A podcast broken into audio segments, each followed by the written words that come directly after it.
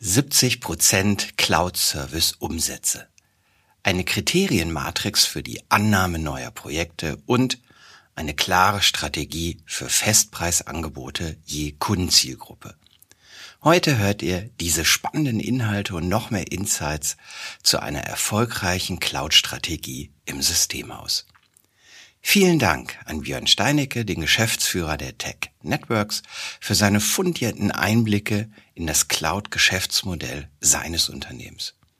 Herzlich willkommen bei MSP Insights, dem Podcast für Systemhauschefs und Führungskräfte, die im Bereich Dienstleistung und Managed Services profitabel wachsen wollen. Mein Name ist Olaf Kaiser und ich bin Partner und Berater in der Unternehmensberatung Ubega. Wenn euch der Podcast gefällt, gebt uns gerne eine positive Bewertung bei Apple oder Spotify und teilt die Inhalte. Das hilft uns sehr bei der Sichtbarkeit des Contents und dem Erstellen weiterer spannender Folgen. Und jetzt viel Spaß mit dem Gespräch.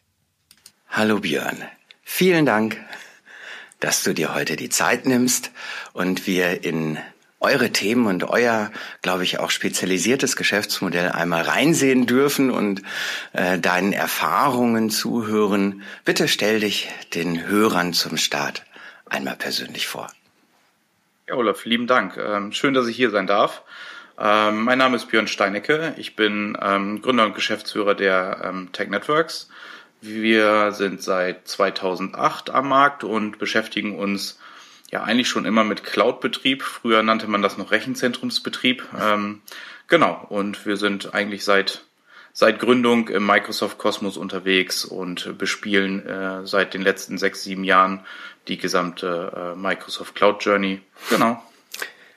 Ich kann mich noch erinnern, dass es Dinge gab, wir hatten ein eigenes Rechenzentrum, die ASP hießen. Äh, das ist dann 20 Jahre her. Ähm, ihr habt euch, habe ich gesehen, also wirklich auch schon vor fast 15 Jahren ja auf diese Cloud-Reise ähm, auch mit dem Partner Microsoft begeben.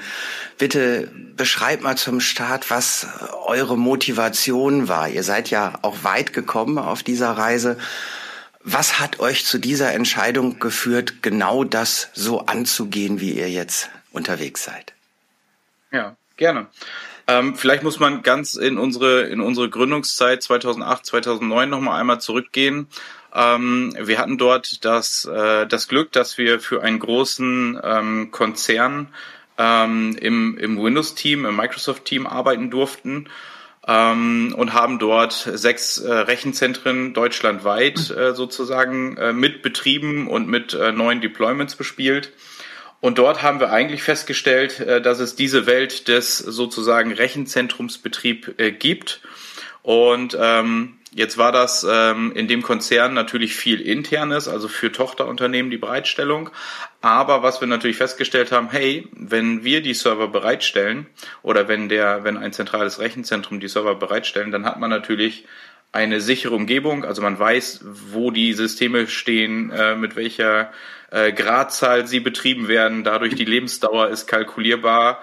Ähm, und das bringt natürlich einige Vorteile gegenüber den ähm, klassischen Rechenzentrumsstandorten beim Kunden früher, äh, wo man sich das Datacenter äh, oft ja auch mit Reinigungspersonal und Co. teilen muss.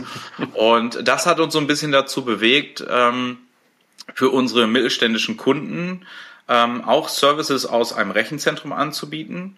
Da sind wir gestartet in Münster, haben dort ähm, ja, ich sag mal, uns eingehaust, wie man das ja so schön nennt, in Cages und Racks mhm. und äh, haben dort dann einfach mit dem Microsoft Lizenzprogramm SPLA damals ähm, ja, Server bereitgestellt, Betriebssysteme bereitgestellt ähm, und dann halt von von bis, ne? Active Directory as a Service, Exchange as a Service sozusagen, ähm, Anti-Spam as a Service war eines unserer ersten Managed Service Produkte.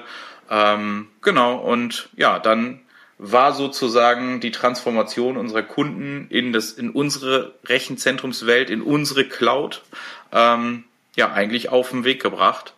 Und ähm, ja, dann kam natürlich über die Zeit immer noch mehr aus der aus der Microsoft-Welt.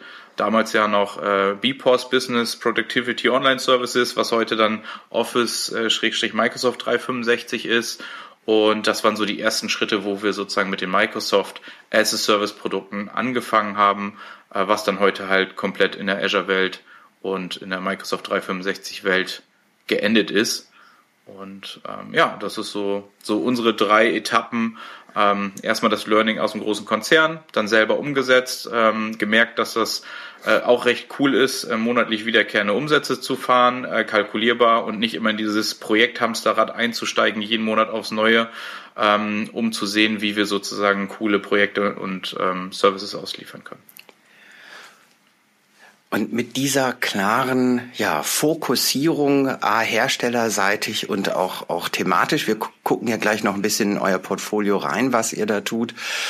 Ähm, wo ist da heute euer Stand? Wenn du auf euer Geschäftsmodell schaust, ähm, wie wichtig ist tatsächlich dieser Cloud-Bereich auch anteilig in eurem Geschäftsmodell? Ähm, da muss ich ja kurz drüber nachdenken, aber ähm, anteilig ist es schon äh, weit über 50 Prozent, würde ich sagen, Richtung 60, 70 Prozent, dass wirklich unsere ähm, täglichen Services, die wir am Kunden erbringen und auch sozusagen äh, zum Teil ja auch dann halt veredeln oder mit halt äh, Support Services anbieten, äh, Richtung 70, 80 Prozent, würde ich schon fast sagen. Ähm, wir haben unser Rechenzentrum, wo wir mittlerweile, also wir sind in Münster gestartet, zwischenzeitlich auch mal in Richtung Frankfurt gezogen und zwei RZs nach, äh, nach ähm, BSI-Standard und so weiter umgesetzt. Da liegen jetzt, glaube ich, noch so zwei, drei Kunden. Ansonsten sind wir komplett mit allen anderen Kunden ähm, zu 100 Prozent in der Cloud. Und wir haben natürlich auch nochmal links und rechts ähm, außerhalb unserer Managed Services äh, Projekte, die einfach ähm, reinkommen ähm, wo wir aber auch genau schauen, welche Projekte ähm, nehmen wir an, äh, um halt, ähm, ja, also es gibt halt so eine Kriterienmatrix bei uns. Es muss halt irgendwie uns entweder technologisch weiterbringen, mhm. wenn wir ein Projekt anbieten oder, oder angehen, oder es muss auf die Qualität eines Managed Services bei uns einzahlen, also dass wir vielleicht in manchen Bereichen einfach noch besser werden.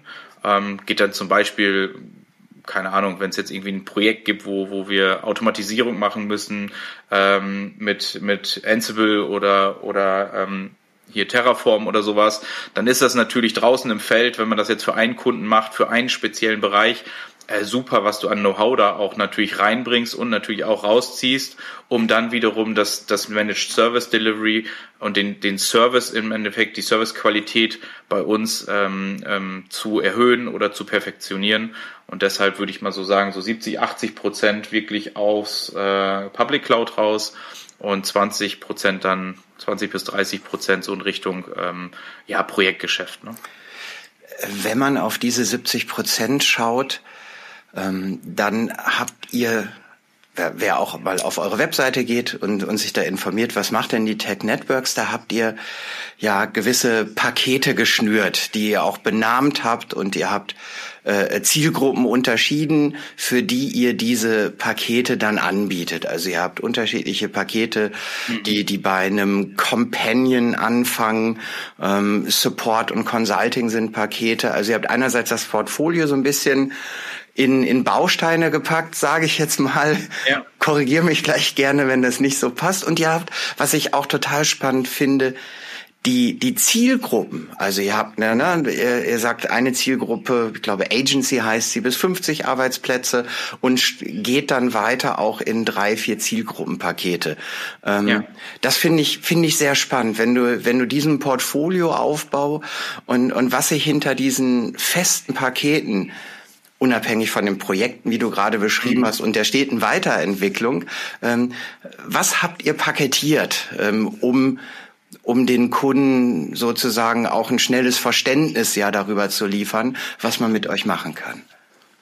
Ja, äh, da bist du super informiert. Äh, genau, wir haben auf der Webseite äh, oder beziehungsweise unsere Produkte ähm, ja, sind so ein bisschen gestaged. Also der, die kleinste Möglichkeit sozusagen mit unserem Team zusammenzuarbeiten ist äh, vom Prinzip der Cloud Support. Da gibt es halt, ähm, ich sag mal, die Wertigkeit in Edelmetallen von Bronze bis Platin, äh, wo wir halt einfach sagen, okay, du hast Zugriff auf unseren Support, du kannst ähm, alle Anfragen bei uns einkippen und je nach, äh, sag ich mal, Wertigkeit hast du dann halt dementsprechend ähm, äh, 8x5 oder halt eben 24-7 und äh, dann halt nochmal unterstützt mit äh, festen Reaktionszeiten. Also das ist sozusagen die Definition des ähm, SLAs. Mhm. Und ähm, bei dem Cloud Companion, da fühlen wir uns äh, mehr in der Verantwortung. Also das heißt, dort sagen wir immer, laufen die beiden Zahnräder der internen IT und unserem Team.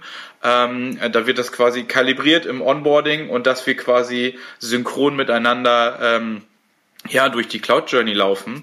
Und ähm, da geben wir unseren Kunden halt ganz viel, ähm, ja, ich sag mal, Tools an die Hand in Form von ähm, Videocontent, in Form von ähm, hm. Blueprints, ähm, Skripten und so weiter. Also wir legen dort sehr, sehr viel Wert auf Befähigung der Teams vor Ort und natürlich auch auf äh, gemeinsame Architekturplanung und so weiter. Und ähm, ja, da sehen wir uns wirklich als Companion, als Begleiter in der Cloud Journey ähm, weil ein Cloud-Projekt ja halt nicht irgendwie zwei Monate dauert, sondern eine wirkliche Cloud-Transition ähm, läuft über zwei bis fünf Jahre, je nach Größe des Unternehmens, um halt auch, sage ich mal, äh, mit Zulieferern zu sprechen, mit Softwareherstellern. Äh, viele Softwarehersteller haben ja auch immer ähm, die leichte Aussage, dass sie sagen, naja, unsere, unsere Software ist gar nicht cloudfähig, also wir supporten das gar nicht auf Azure oder auf andere anderen Hyperscalern.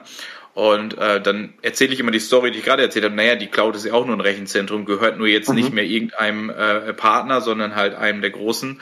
Und äh, in unserem Rechenzentrum ging es ja früher auch. Warum geht's jetzt in Azure nicht? Und ähm, da ist, glaube ich, auch viel, ja, diese Mythen, ne? in Azure läuft das nicht, in der Cloud haben wir das noch nie ausprobiert. Und ähm, ich weiß nicht, ob du diese Zeiten noch kennst, wo früher On-Prem war ja immer, Du brauchst ein RAID, RAID 5, RAID 1, RAID 0, was weiß ich was. Ähm, und wir sprechen heute halt über IOPS. Wie viel Performance brauchst mhm. du wirklich? Und dann wird die Luft meistens dünner bei den, bei den äh, Softwareherstellern, dass die eigentlich sich da nie mit beschäftigt haben. Und die Softwareempfehlungen früher halt einfach so waren, gut, wir haben jetzt mal einen Server bestellt, äh, auf dem RAID läuft unsere Software gut. Ähm, aber sie, sie sind halt verunsichert bei der Komplexität, was du in der Cloud halt zur Verfügung hast. Und, ja. Es, es geht ja vielleicht auch bei der Cloud ein bisschen mehr im, in Richtung dieser, ich sage jetzt mal Microservices oder Vereinzelung und Separierung von Services, wo du vorher aus Sicherheitsgründen vielleicht eine dicke Maschine hingestellt hast und da gesagt hast, komm, pack das darauf, das wird schon. Ne?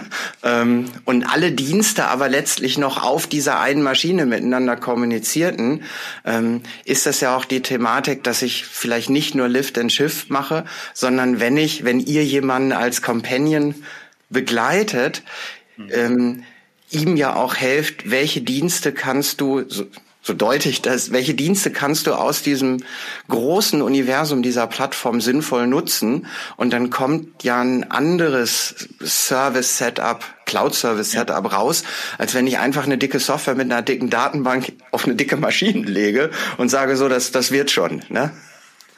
Genau, dazwischen gab es ja noch die Welt, wo wir alle glücklich waren und auf einmal äh, Hyperscaler, also also Hypervisoren dazu kamen, wie, wie ja. Äh, Hyper-V und Co. Da waren wir ITler ja schon mal glücklich. Wir brauchten immer nur noch einen Server verkaufen, konnten aber schon mal AD und SQL und so separieren. Ähm, aber das ist natürlich jetzt in der Cloud nochmal auf die Spitze getrieben.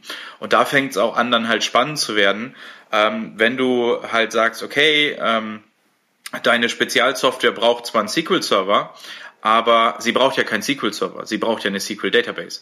Mhm. Ähm, der SQL-Server genau. ist ja nur das Medium, um diese Datenbank auszuliefern, die deine Software braucht.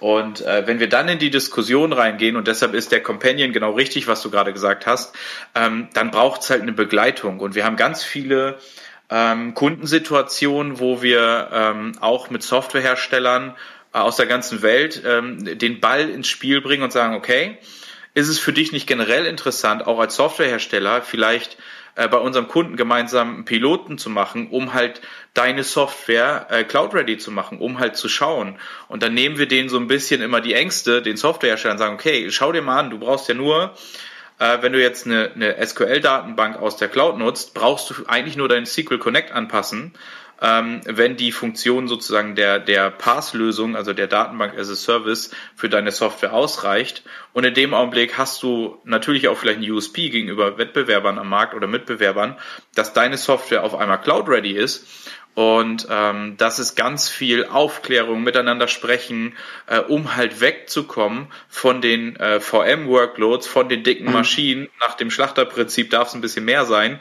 Ähm, einfach in smarte äh, einzelne Services zu gehen. Ich brauche nur die Datenbank oder ich brauche nur ein Active Directory. Warum nicht ein Active Directory as a Service nehmen?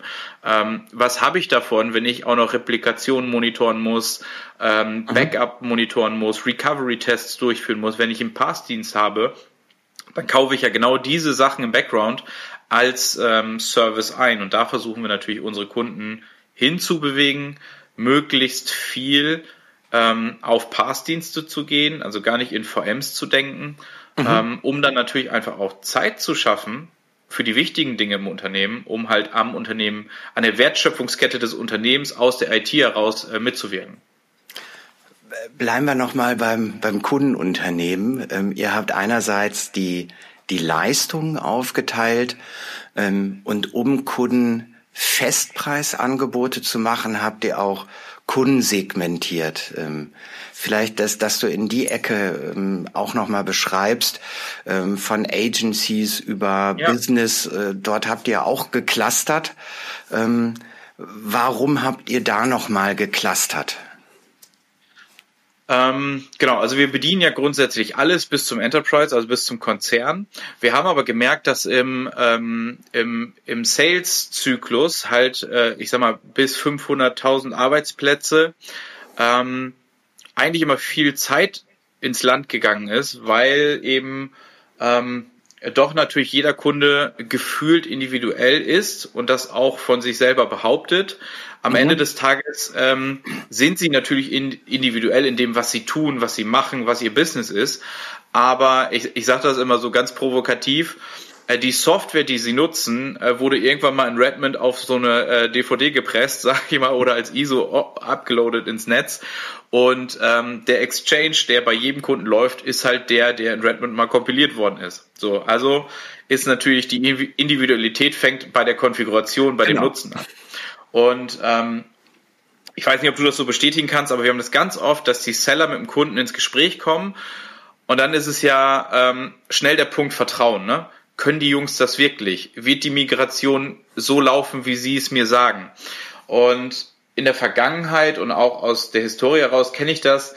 Man hat immer Angebot gemacht, zwei bis fünf Tage, sieben bis zehn Tage. Ähm, und dann Sternchen wird nach Aufwand abgerechnet. Und am Ende des Tages ist das für den Kunden irgendwie so ein Blankoscheck, was er irgendwie unterschreibt. Und am Ende des Tages sitzt du, ja, wir haben 25 Tage gebraucht, weil. Äh, ich hatte das gerade gestern, wirklich gerade gestern mit einem System aus. Ähm, das führt zu also zu beidseitigen Diskussionen. Wenn man drei Tage statt fünf braucht, erwartet der Kunde, dass man nur drei abrechnet. Wenn man aber acht statt fünf braucht, will er nur fünf zahlen und sagt, mhm. aber Sie haben mir doch mal fünf gesagt. Diese Sternchen, ja. was du gerade meintest, äh, vergisst er vielleicht. Darf er ja, darf er alles tun als Absolut. Kunde. Ne? Ähm, da hatten wir eben auch äh, im, im Dialog dann vielleicht ein bisschen mehr Mut. Am Ende wird es sich aus auspegeln, auspendeln sozusagen, ein bisschen ja. mehr Mut, wenn der Kunde sagt, Mensch, äh, hier kriegst du, also in den Projektgrößen zumindest, ne, wenn wir hier bei drei, fünf, acht genau. Tagen sind, das ist ja noch kein großes Projekt. Das genau. überhaupt Projekt zu nennen, das ist fast ein Service Request. Äh, für ja. mich eher, ne, als, als ein Projekt. Da brauche ich auch keinen Gangplan für fünf Tage. Ähm, genau. Äh, da, da kann ich dir mal sagen, das kostet den Preis X. ist genau. doch super machenbar. Also glaube ich. Und das schon. ist eine schöne, schöne Überleitung zu unseren Clustern. Deshalb sind die, sind die kleinen Pakete mit Agency, Business, Corporate ja auch eigentlich in dem, wo du sagst, okay, da kann ich keinen Projektmanager für, also für, mhm. für belämmern oder halt eben irgendwie äh, gefühlt einen riesen Aufriss machen, wenn ich jetzt 50 User migriere. Ähm, da, da ist das Projektmanagement, wenn man das, was wir bei Enterprise-Kunden fahren, äh, würde schon länger dauern als das Projekt selber. Und dann haben wir gesagt, wir, wir clustern mal und gucken mal in die Vergangenheit, was sind denn Dinge, die uns immer relativ viel Geld auch und Geld und Aufwand gekostet haben. Und am Ende des Tages ähm, ja, was, wenn wir, also Sales geht hin und guckt sich einen Kunden an mit 250 Arbeitsplätzen. So dann kommt immer dieser Punkt, wo die Verunsicherung reinkommt und der Sales-Kollege ja auch gar nicht das bewerten kann, weil der Kunde irgendwie Behauptungen äh, oder, oder Aussagen trifft mit, mein Exchange-Server muss aber irgendwie besonders behandelt werden, weil der nur nachts um zwölf beim Mondschein migriert werden darf. So. ähm, und dann sagen wir mal, okay, es gibt eigentlich ja drei Klassifizierungen, was wir, was wir vorfinden. Entweder finden wir einen ungepatchten, im Auslieferungszustand betriebenen oder dann halt nicht betriebenen, aber mhm. Exchange-Server vor. Genutzten. Oder wir haben einen, der in der Mitte ist, wo, ja, wo jetzt irgendwie Update-Stand drei Monate alt ist, der aber ganz gut läuft. Oder wir finden den perfekt installierten Exchange-Server mit sauberen Zertifikaten und Co., was einfach so wegmigriert werden kann. Ähm, das heißt, wir wissen eigentlich, welche drei Situationen wir vorfinden können. Und das kann man ja kalkulieren. Also man kann ja sagen, mhm. okay, ähm, was, wie lange dauert das, den schlechten Exchange zu einem guten zu machen oder zu einem, der migrationsfähig ist? Weil wir brauchen den ja auch nicht at a glance hinkriegen, sondern dass er läuft, dass wir ihn sauber migriert bekommen, weil das ist ja auch nur eine Zeitfrage. Und dann haben wir uns viele Gedanken gemacht und viel aus ähm, in, in die Retrospektive gegangen, was, was in der Vergangenheit gelaufen ist und haben gesagt, okay, bevor wir in dem Sales-Zyklus jetzt immer wieder diesen Technik-Call machen, wo ein Techniker sich den Exchange anguckt und am Ende des Tages mhm. bei 100% der Reviews sagt, okay, ist ein Exchange-Server, habe ich kontrolliert, ist er wirklich? Welch Wunder. Ist doch kein Notes. genau, doch kein Notes. Und äh, ja, sie haben wirklich 50 User, die migriert werden müssen. Und äh, es sind 50 äh, Gigabyte, die migriert werden müssen, oder es sind Terabyte oder wie auch immer. Wobei die Frage ist ja, wie relevant ist die Anzahl der Datenmenge? Also die Datenmenge, ob ich jetzt 50 Gigabyte, 500 oder 5 Terabyte migrieren muss, das bedeutet ja nur die Zeit dazwischen. Und ich habe noch keinen Admin gesehen, der beim Move Request äh, äh, sechs Tage vor dem Bildschirm saß und geguckt hat, wie jede einzelne Mail irgendwie rüber migriert wird. Dementsprechend ist das ja faktisch der Aufwand, wo man, ja klar, man muss halt kontrollieren, man muss halt auch je größer, je mehr öfters kontrollieren, ob der Migrationsprozess läuft. Aber wenn man sauber durchplant, kann man doch eine Migration sehr gut kalkulieren. Und das, das, dann sind wir wieder bei Vertrauen. Ähm, wenn ich dem Kunden sage, hey, du mit deinen 50 Leuten, wir können dich mit unserem äh, ähm, Exchange Online Migrate for Agencies, können wir dich für Summe X in die Cloud bringen, dann diskutieren wir danach nicht über, über eine andere Summe, sondern er weiß genau, wenn er es heute beauftragt, mhm. wird er in vier Wochen diese Rechnung bekommen. Und wir werden nicht drüber diskutieren, ob wir jetzt fünf, sechs oder acht Tage gebraucht haben. Am Ende des Tages ist das auch zur Not unser Problem. Und ähm, dann sind wir wieder bei dem Thema Mischkalkulation ähm, dass wir einfach sagen, okay, äh, wir gehen sozusagen diesen unangenehmen Diskussionen aus dem Weg, weil wir das gar nicht provozieren möchten, weil das macht ja auch was mit dem Kunden. Ne? Erstes Projekt, dann diskutierst du gleich wieder, weil es länger gedauert hat. Wir möchten einfach, dass der Kunde eine schöne Erfahrung hat, dass er genau das, was er bestellt, auch bekommt und sich freut am Ende des Tages, dass selbst wenn es mal links und rechts zu zwei kleinen Störungen kam, dass er sagt, okay, die Jungs haben das aber trotzdem gemacht und ich habe nicht mehr bezahlt. Und ähm, da haben wir sehr gute Erfahrungen mitgemacht und am Ende des Tages sind alle Kunden eigentlich dankbar, ähm, weil sie halt genau das bekommen, äh, was sie bestellen und dann auch die Rechnung genauso bekommen, was bestellt worden ist und es keine Diskussion gibt. Ähm, und das hat uns dazu bewegt, das halt für diese drei mhm. Gruppen mhm. zu machen, weil das im Sales-Zyklus halt viel Zeit gekostet hat. Ähm, Wenn es größer wird bei Enterprise, ähm, ja, da musst du individuell schauen. Da wird die interne IT komplexer. Die haben dann ja meistens äh, sogar mehr Personal in der internen als IT als wir als Gesamt-Cloud-Organisation. Und da musst du natürlich gucken, da musst du mit den Firewallies reden, da musst du mit den Netzern reden, da musst du mit den, die die Hyperscaler betreuen. Dann gibt's jemanden, der nur AD macht, mit dem musst du den AD Connect machen. Ähm, das heißt, da wird natürlich der Inhalt ja gar nicht viel komplexer, außer eventuell geclustert und sicherer. Ähm, aber der Aufwand mit diesen ganzen Menschen sich abzustimmen und das zu koordinieren, äh, der wird größer und deshalb sagen wir ab der Größe äh, 500.000 Seats plus, ähm, äh, dann wären wir schon wieder individuell, nehmen aber natürlich die Skripte und die Blueprints aus den, ähm, aus den Paketen raus. Lass uns einmal noch beim Thema Vertrieb bleiben. Ich finde das sehr spannend, was du sagst.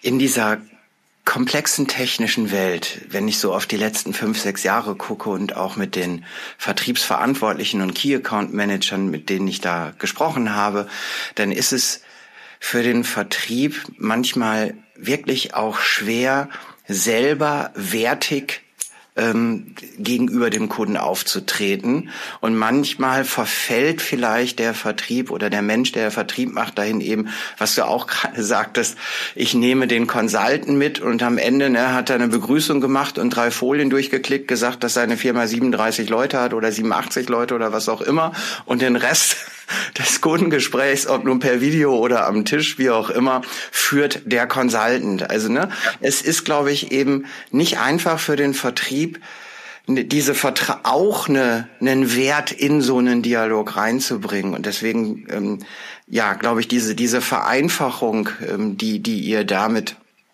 erzielt habt, ähm, unterstützt gerade einen vertrieblichen Dialog, der dann auch mal noch ein Stück weit ohne einen Consultant vielleicht erfolgen kann. Eine vertriebliche Frage damit verbunden, wie kommt ihr in den, in den Kundendialog? Also ihr als ich unterstelle das jetzt mal, wachsendes Unternehmen ähm, äh, wächst ja vermutlich nicht nur mit den Bestandskunden, die ihr euch auf dieser auf eurer Cloud Journey sozusagen in den letzten 13, 14 Jahren äh, in Kontakt gebracht habt, sondern ihr werdet ja äh, auch mit neuen äh, Kontakten sprechen und äh, dort erfolgreich sein. Also wie, wie entsteht überhaupt der, der Kundenkontakt zum Thema an sich? Was tut ihr an der Stelle? Ähm, ja, ich glaube, wir tun relativ viel. Also wir sind, wir sind ja ähm, natürlich äh, pandemiebedingt aktuell nicht irgendwie so viel in der Weltgeschichte unterwegs. Also wir, wir zeigen natürlich immer relativ viel Präsenz, also mhm. zumindest vor der Pandemie. Heute versuchen wir das natürlich in digitale Präsenz äh, irgendwie zu wandeln in Form von ähm, Webcasts, also Infoveranstaltungen, Workshops. Ähm, wir legen da sehr, sehr viel Wert drauf und ähm, haben auch relativ viel investiert. Also wir haben mittlerweile zwei äh, Studios bei uns äh, im, im, im Standort, wo wir halt auch wirklich vernünftig Workshops interaktiv ausliefern können oder halt einen Webcast.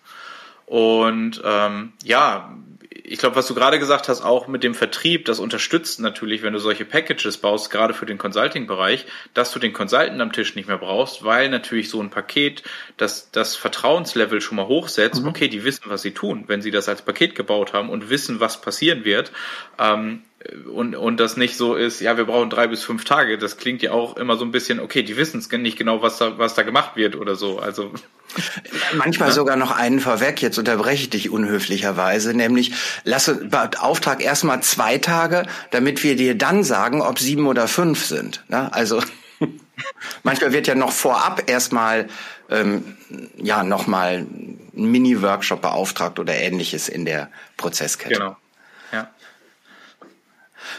Also ihr, ihr habt äh, Online-Formate geschaffen, ähm, die ihr über ja Partnernetzwerke, ich weiß nicht, seid ihr da auch mit, ich habe mal Heise oder ähnliches wahrgenommen, auch in dem Kontext. Das heißt, ihr, ihr sucht auch Kanäle, ähm, auf denen ihr dann einen Teil eurer Kompetenz eben grundsätzlich anbietet, um, um dadurch auch Kundenkontakte zu generieren.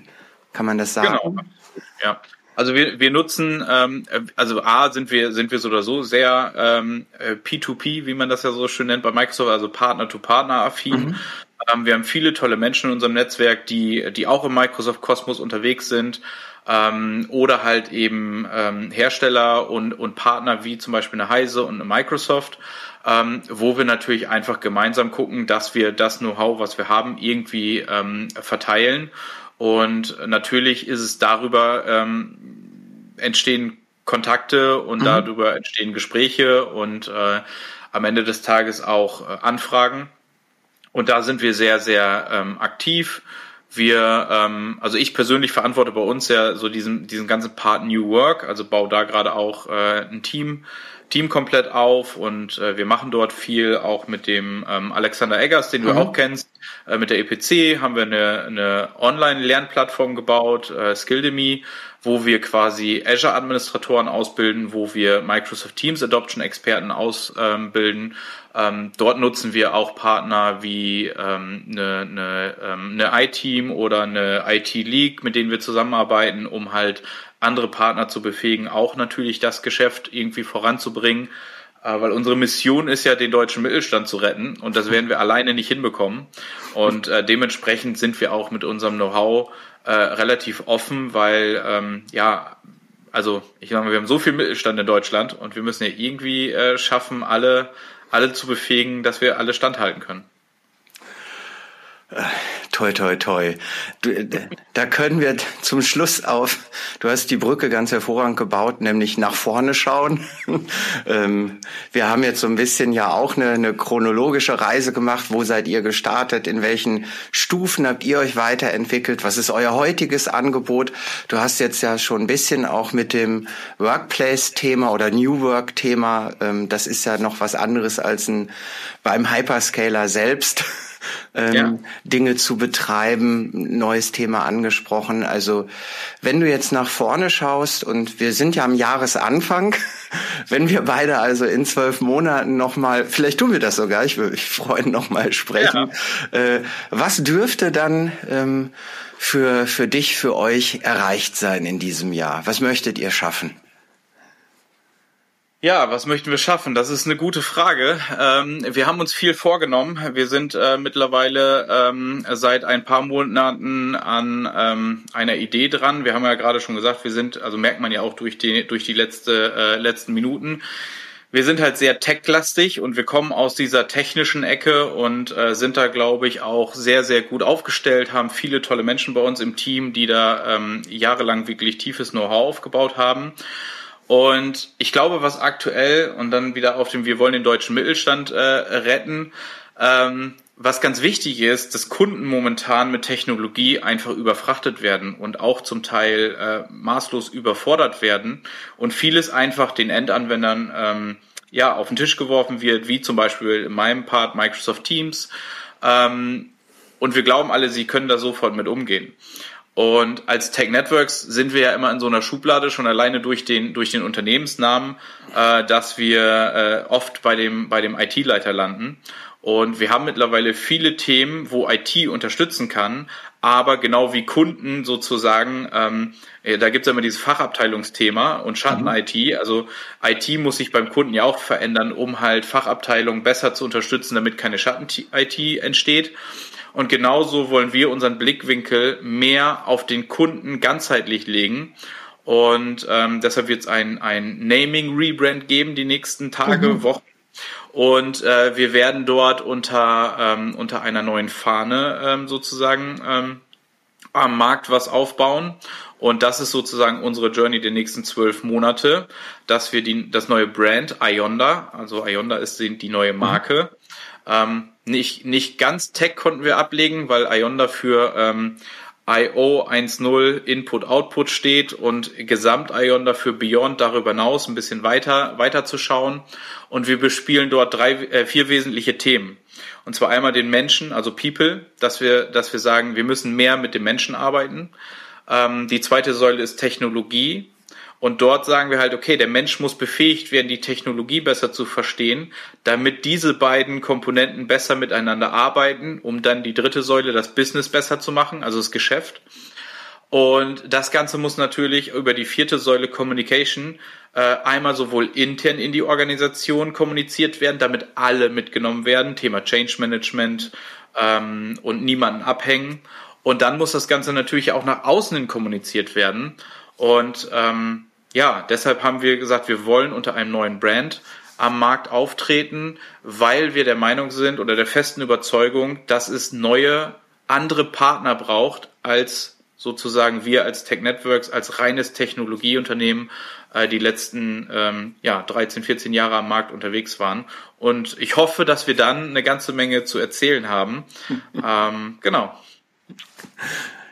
Sehr gut. Ähm, ich hoffe auch, dass äh, Apple kein Produkt namens Onda auf den Markt bringt und ein kleines i davor schreibt. Äh, ich hatte mal auch Erfahrungen mit einem äh, Label, was ein kleines i vorne dran hatte. Das ist, da kann man immer nur hoffen, dass kein großer kommt. Wenn Apple jetzt eine Teams-Lösung baut oder ja. ein, ein Adäquat dazu, ähm, dann wird spannend, was das Naming angeht. Wir schauen ähm, mal. Ich glaube, dass das eine also jetzt ganz spontan, ähm, dass das Hinbewegen von euch zum, zum, zum Menschen, mit dem bist du ja auch gestartet in den vier Säulen, ähm, dass das äh, eine ganz spannende und gute Entwicklung ist. Ihr seid ja mit euren digitalen Inhalten ja auch schon ne, ähm, vorbereitet dafür, an der Stelle auch zu skalieren und nicht nur einem Admin äh, äh, wichtige Informationen und Verbesserungshinweise zu geben, sondern über die zwei Studios und all die anderen Dinge, die du beschrieben hast, ähm, das eben auch den Anwendern, die tatsächlich den Wert im Unternehmen erzeugen, ähm, auch mehr zugutekommen zu lassen. Björn, vielen, vielen Dank für das heutige Gespräch. Ich fand das super spannend und ähm, möge Ionda raketenartig genau das erfüllen, was du und alle anderen, die da beteiligt sind, sich vorstellen. Vielen Dank. Super, Olaf. Lieben Dank und es arbeiten momentan alle mit Hochdruck dran, dass die Rakete äh, vernünftig abhebt. Danke dir.